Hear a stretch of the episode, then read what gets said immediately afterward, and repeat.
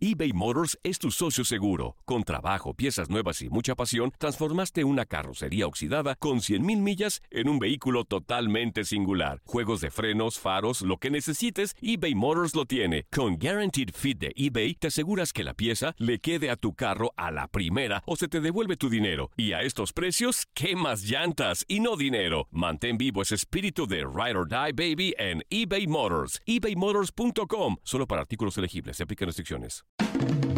El rey de los deportes tiene su propio espacio. El pitcher subió a la lomita y el umpire canta Play Ball.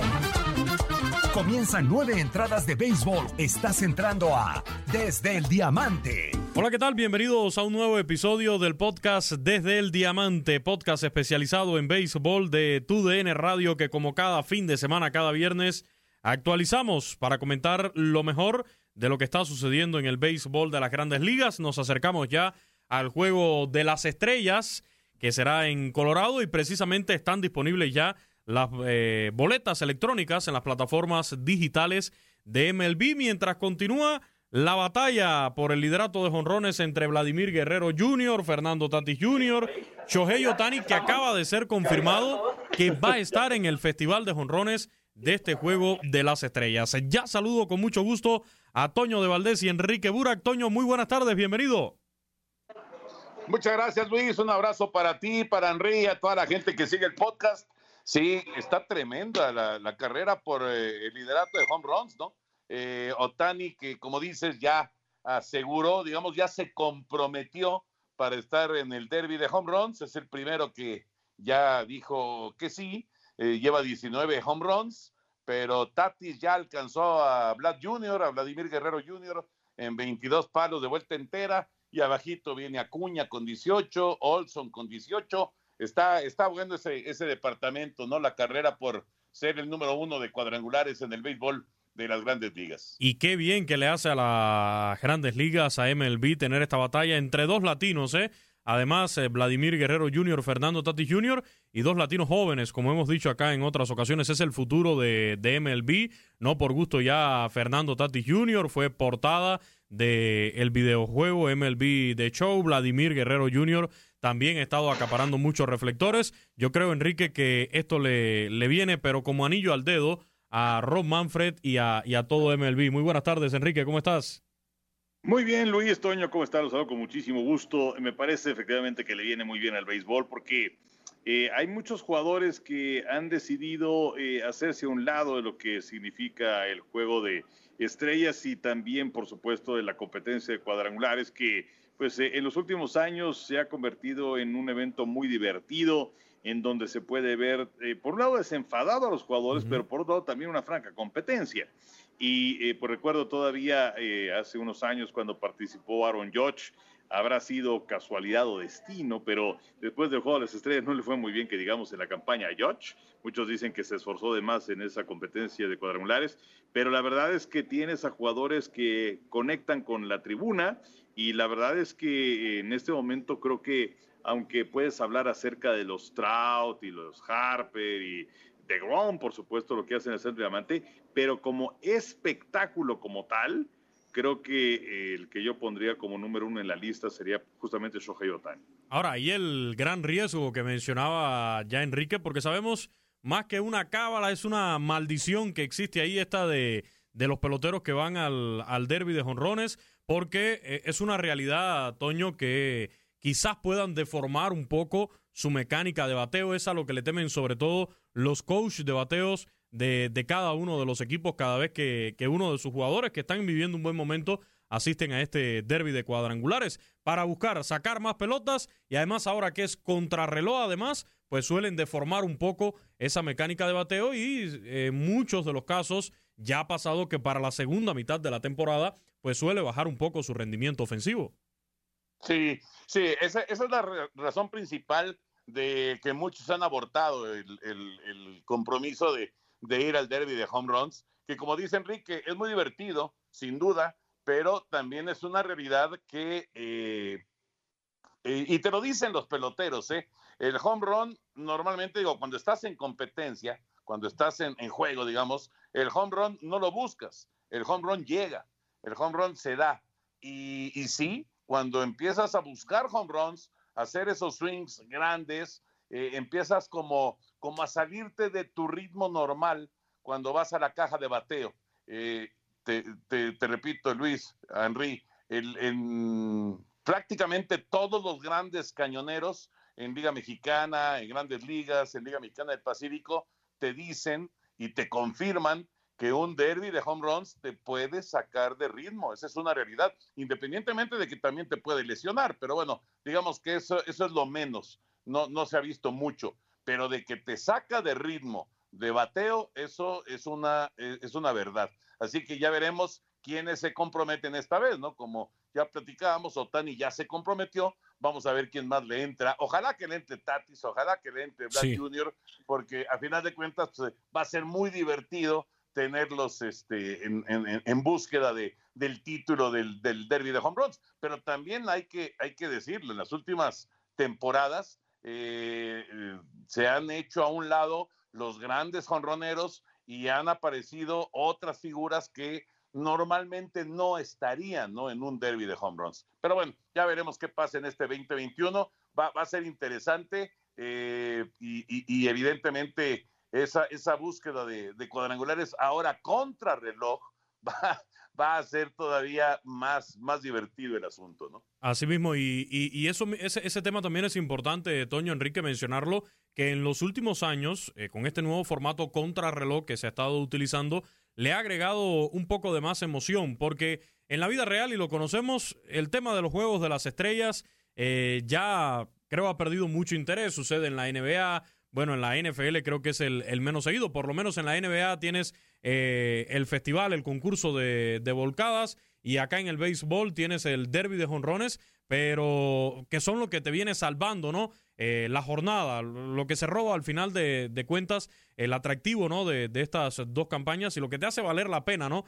El, poder disfrutar de, este espectáculo. Y yo creo que sí, ha ganado en espectacularidad en, los últimos años este derby de cuadrangulares, pero necesita también que estas grandes figuras, al menos los que están de líderes en jonrones, pues estén ahí presentes, que sean los, más mediáticos del momento, los que estén en, en esos momentos participando en ese festival de cuadrangulares.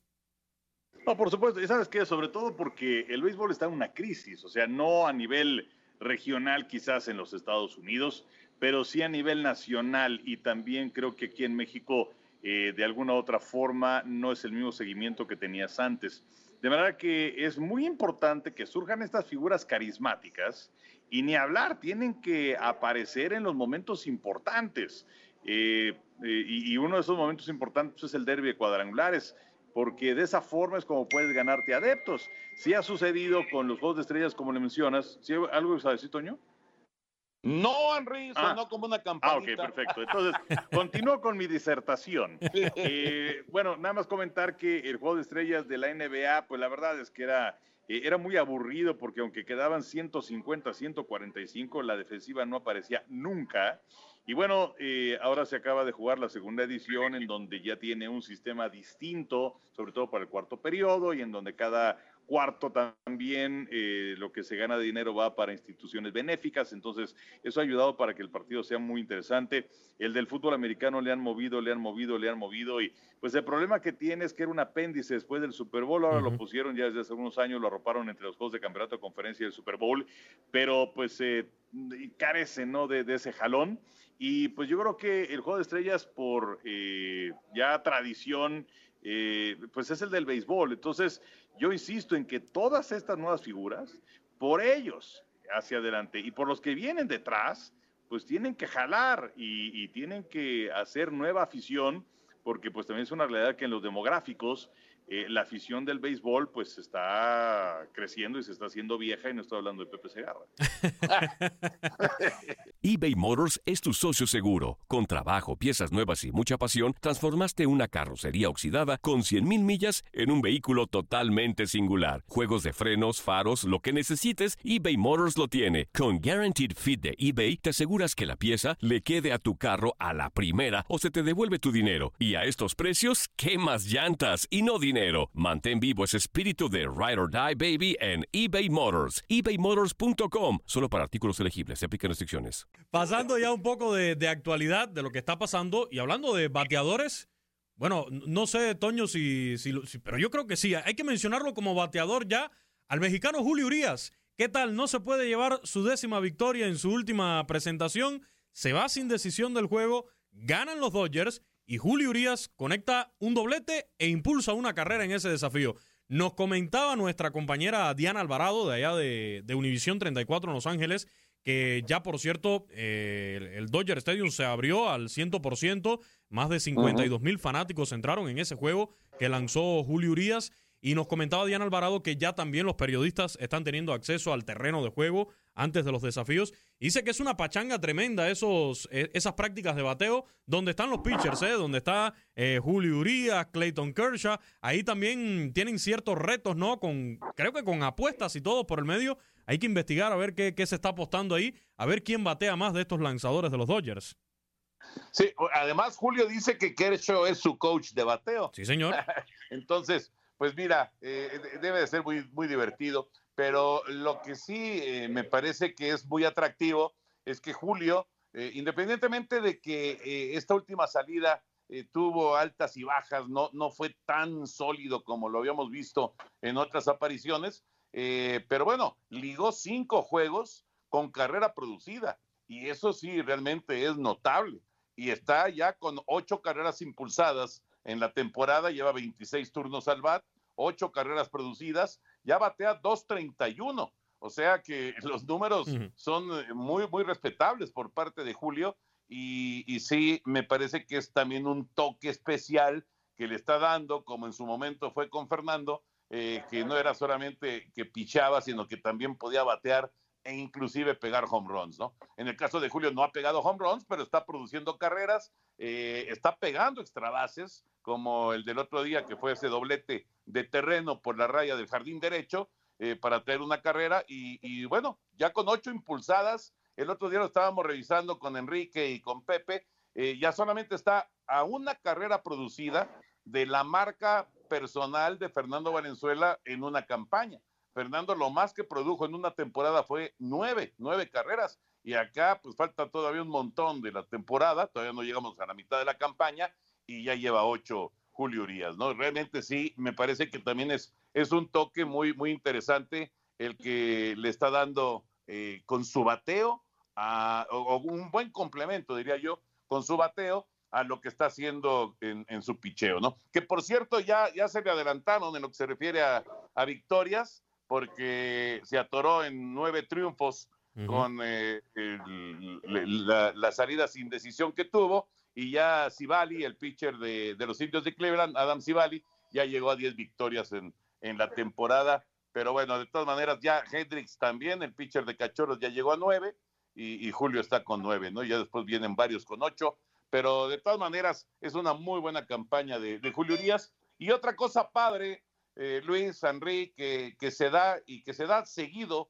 con eh, las salidas de, Julio Urias, es que viene luego a apoyarle Víctor González en el centro del diamante, ¿no? Como sucedió precisamente el, martes anterior. Así mismo. Y bueno, ya hablando de lo que es el picheo, más allá de este aporte ofensivo que le está haciendo al equipo también Julio Urias, en esta conferencia de prensa que dio al terminar este, esta última presentación, donde se va sin decisión Julio Urias, él mencionaba algo muy interesante y, qué bueno que ya él, yo creo que un poco ganando en madurez como lanzador también, Enrique, eh, reconoce los errores que ha estado cometiendo, tiene esa tranquilidad, esa confianza de que aunque las cosas no le salen bien, sentarse con los coaches, decir, a ver, ¿qué fue lo que no funcionó? ¿Qué fue lo que falló en esta salida? Y él lo reconocía se estaba metiendo en problemas después de tener al bateador incluso en la cuenta de dos strikes. Ese fue su principal enemigo y así lo reconoció Julio Urias en esta última presentación. De acuerdo, bueno, y además eh, también hay que hablar acerca de la defensiva que jugó fatal, ¿no? en, ese partido de los Dodgers y en donde se, se cometieron errores que provocó carreras también del equipo rival y por ese motivo es que Julio, eh, entre otras cosas, además de que no estuvo tan fino como otras veces, no pudo acceder a su décima victoria del año. Pero esta es una muy buena actitud porque hay quienes eh, llegan a cierto nivel eh, en el deporte que sea y que creen que ya lo saben todo y entonces ya no se dejan cochear, ya no, o sea, creen que ya, ya aprendieron. Y no es así. En el deporte, como en todos los aspectos de la vida, se aprende todos los días. Entonces, me parece que es una muy buena actitud de parte de Julio que además eh, lo he escuchado en entrevistas en donde pues, no ha perdido el piso. Es muy fácil perder el piso. Eh, cuando tienes tanta atención, cuando ya aparece el dinero, cuando te conviertes en una figura. Él como quiera que sea era un prospecto importante de los Dodgers, pero a raíz de lo que sucedió en la Serie Mundial, aunque ya había tenido apariciones importantes en la postemporada, pues ahora sí la gente ya se fija en él y ya sabe que se llama Julio, que se apellida Urias. Y bueno, pues por ahora no ha perdido la humildad y ojalá se mantenga por ese camino. Unos Dodgers de Los Ángeles que hay que decir se encuentra en ese grupo de siete equipos que ya lograron las 40 victorias en esta temporada de las grandes ligas, Toño. En el segundo lugar de la división oeste de la Liga Nacional, porque no sé, hay un equipo que es el que está liderando la, la división oeste de la Nacional, pero que además es el equipo con más victorias en esta temporada de las grandes ligas al momento que grabamos este podcast con 44 triunfos y que se llaman los gigantes de San Francisco, Toño. Tremenda campaña de tus gigantes, Luis. Tengo que aprovechar. Tremenda, Tengo que aprovechar ¿Eh? porque Enrique está esperando que en cualquier momento se caigan. Yo, por lo tanto, tengo que aprovechar hasta el momento, ¿eh? haces bien, haces bien, Luis. Sí, pero es que no, no, no se ve, no se ve que se vayan a caer, ¿eh? Están jugando una pelota fabulosa, 44 ganados, 25 perdidos. Los veteranos han funcionado muy bien. Las eh, adquisiciones, sobre todo en el picheo, abridor están eh, resolviendo los encuentros y, están eh, respondiendo a las mil maravillas. Y, mira, Padres de San Diego, que estaba llamado a ser el, gran rival de los Dodgers en el oeste de la Nacional, al momento de grabar este podcast, pues eh, los Padres han caído a seis juegos del primer lugar. Y los Dodgers están a dos y medio, y con 41 victorias y 27 derrotas. O sea, no es cualquier cosa lo de los Dodgers son, son muy buenos números y sin embargo están en el segundo lugar atrás de los gigantes. Va a estar bien interesante esa división en la segunda parte del calendario. Eh, por cierto, y hablando de Urias, la siguiente salida de julio, a principios de la próxima semana, va a ser precisamente en San Diego. Viene una serie Dodgers en contra de Padres, lo que me parece que puede ser una buena noticia para los gigantes, porque pues alguno de estos dos se va a atorar o si dividen, pues los dos se van a detener, mientras que Gigantes se puede seguir despegando en el liderato de la división. Pero eh, sí, sí es de llamar la atención lo que está pasando con San Francisco, porque indiscutiblemente los gigantes son el equipo revelación de esta primera parte del calendario. Boston ha jugado muy bien y Boston está ahí a la, a la casa de Tampa Bay en el este de la americana y no se esperaban grandes cosas de los Medias Rojas, pero creo que es mucho más sorpresa lo que estamos viviendo con los gigantes de San Francisco en esta temporada, porque dos gigantes como Dodgers y como Padres están en esa división y por ahora los gigantes están por encima de ellos. Y hablemos, por ejemplo, de individualidades. Eh, la de Buster Posey con este equipo de los gigantes ahora mismo lo lleva a encabezar, porque repito, ya están disponibles en esta primera fase las boletas para el, Juego de las Estrellas. Está encabezando a los receptores ahí en la, en la Liga Nacional. Está bateando para 3.37 al momento que grabamos el podcast, con 12 jonrones y 26 carreras impulsadas. Y repito, es el que más votos ha recibido ahí en su posición para este Juego de las Estrellas. Deben estar eh, varios peloteros también de los gigantes en este Juego de las Estrellas. En cuanto a las votaciones, esta fase 1 es de, empezó el día 3 de junio hasta el día 24 es para ya los peloteros que, quiera uno que estén en el Juego de las Estrellas y la fase 2 del 28 de junio al 1 de julio. Votaciones eh, que se pueden hacer con esta boleta electrónica, tanto en mlb.com, su versión en español, lasmayores.com, pero también en Google. Ahí tiene el, el link para igualmente votar, como se ha hecho también en las últimas temporadas de las grandes ligas. El momento también, Enrique, de reconocer ¿no? lo que van siendo las mejores actuaciones en, en esta temporada de las grandes ligas. Sí, por supuesto, aunque también es una realidad que se convierte en un concurso de popularidad, ¿no? Más de una vez, en donde tienes aquel jugador que puede ser el más carismático, o que tiene una afición más participativa y que por ese motivo es que tiene un sitio en el juego de las estrellas. Pero bueno, de cualquier forma me parece que es un eh, buen ejercicio, que es interesante y que pues eh, como siempre año con año eh, hay sorpresas, hay algunos que increíblemente se quedan fuera, hay otros que increíblemente están dentro. Pero bueno, ahora que se habla acerca de Julio Urias, pues hay que hay que eh, pensar en que va a estar en el juego de estrellas, no como Pichardo, porque en este caso sería de Grom, pero que me parece que sí debería eh, formar parte del grupo de lanzadores de la Liga Nacional para este partido.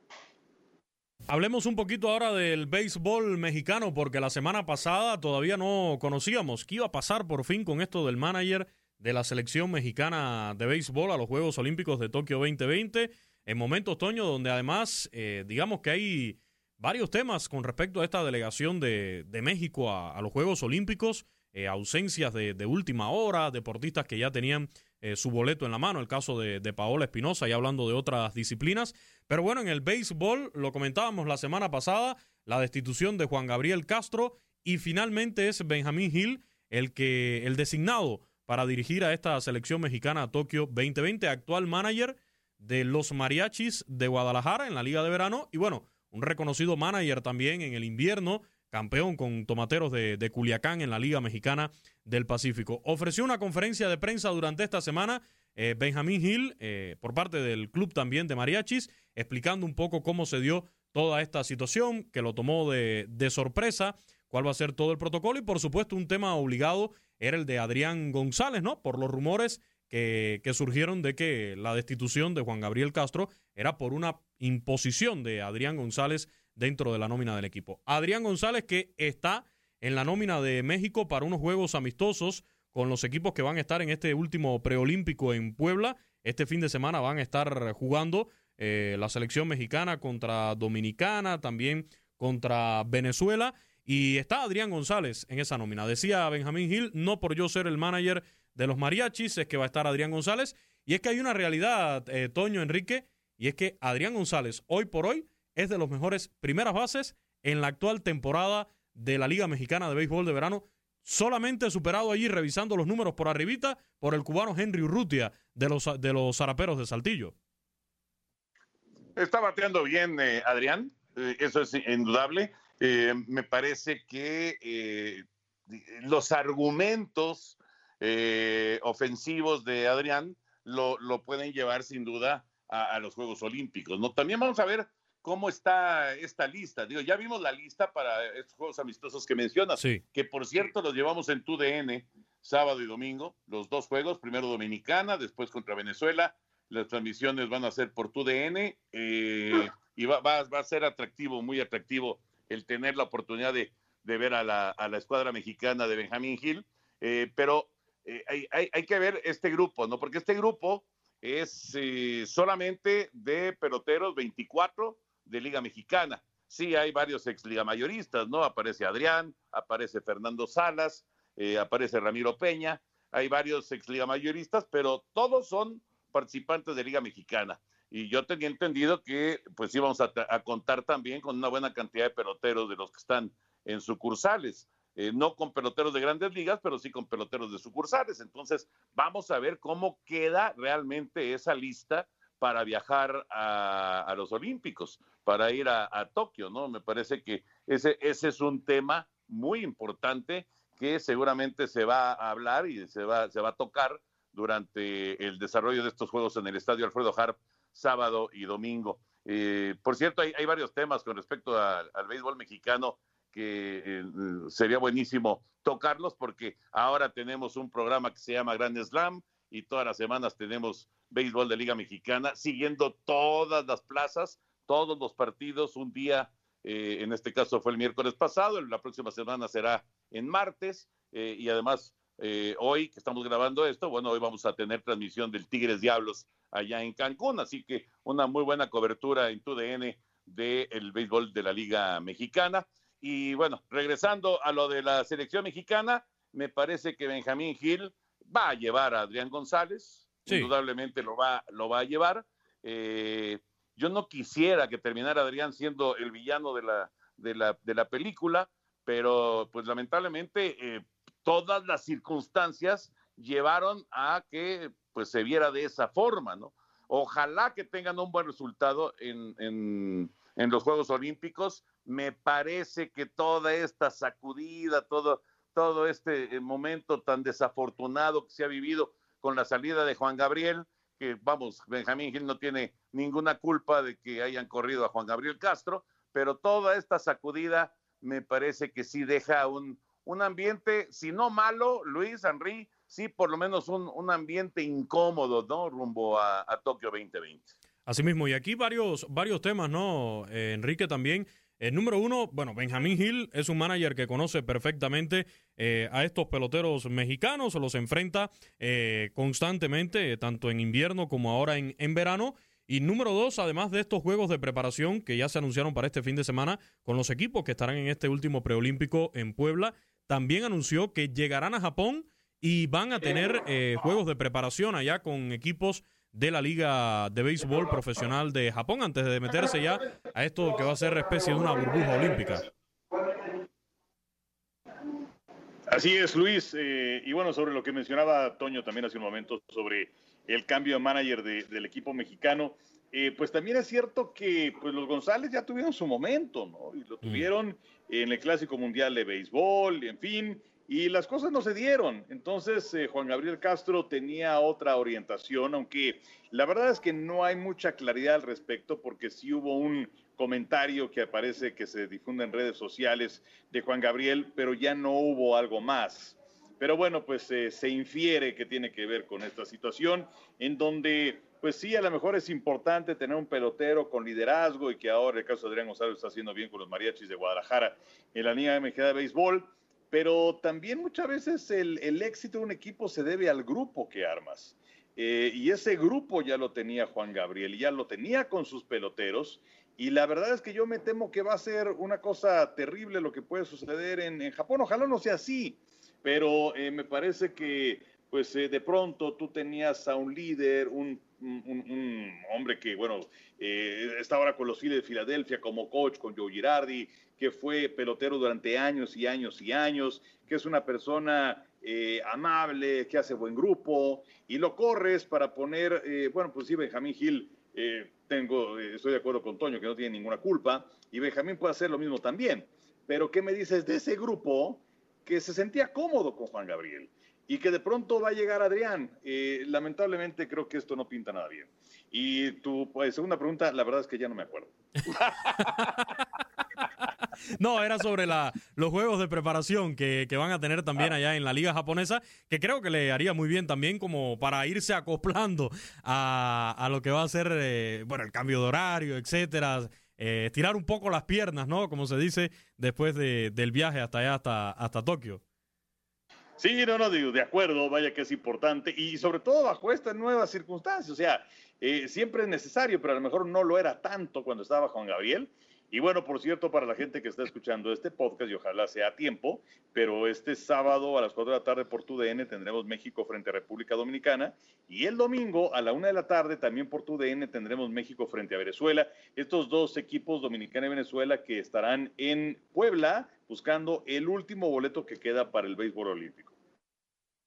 Así mismo, ya antes de despedirnos, precisamente repasar, porque veo que hay una cartelera bastante beisbolera en las pantallas de TUDN para México este fin de semana entre Liga Mexicana, estos topes de preparación, Toño, y también lo que va a ser Grandes Ligas. Sí, sí, sí. Esta semana nos convertimos en la cadena oficial de los Yankees de Nueva York. Así como la semana pasada fue la de los Astros de Houston. Y vimos a los Yankees ayer. Eh, buena victoria, por cierto, para, para el equipo neoyorquino. Y sábado y domingo vamos a tener a las 12 del día por Canal 9 a los Yankees en eh, contra de los Atléticos de Oakland. Así que eh, mismo horario, 12 del día en sábado, 12 del día en domingo. Vamos a tener Yankees en contra de Atléticos. Eh, la verdad, una serie muy atractiva. Los Yankees tratando de despertar después de, pues, otra vez una, caída que tuvieron.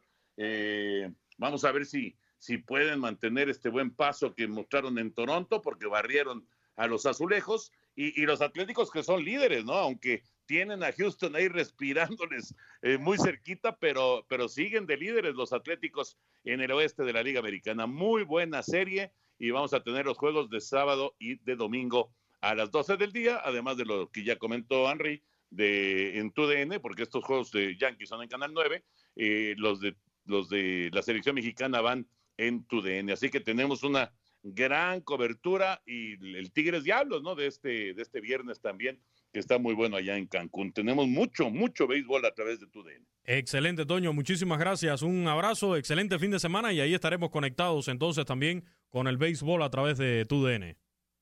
Abrazote, abrazote Luis, abrazote Henry, para toda la gente que sigue el podcast, por supuesto, lo mejor para todos ustedes. Muchísimas gracias, Enrique. Buen fin de semana.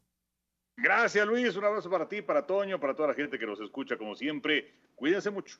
Y ahora que decía Toño de toda la gente que sigue el podcast, saludos para los buenos amigos que sabemos que siempre son fieles, para Oscar Ponce, para eh, Martín Blake Sánchez, que siempre nos mandan saluditos, pero además de la gente de Estados Unidos y México, que son los que están en el top ¿no? de los seguidores de este podcast. Veo por acá gente que nos siguen desde España, desde Argentina y desde Francia. En esos lugares, 3, 4 y 5, eh, países no muy beisboleros, me imagino que sea gente latina que anda por allá. Ya después sí aparece ya países eh, con mucha tradición de béisbol, como Puerto Rico, Venezuela, ya Colombia, por supuesto Cuba. Así que a todos los que siguen este podcast desde El Diamante, muchísimas gracias. Recuerden compartirlo también en sus redes sociales. Hasta la próxima semana.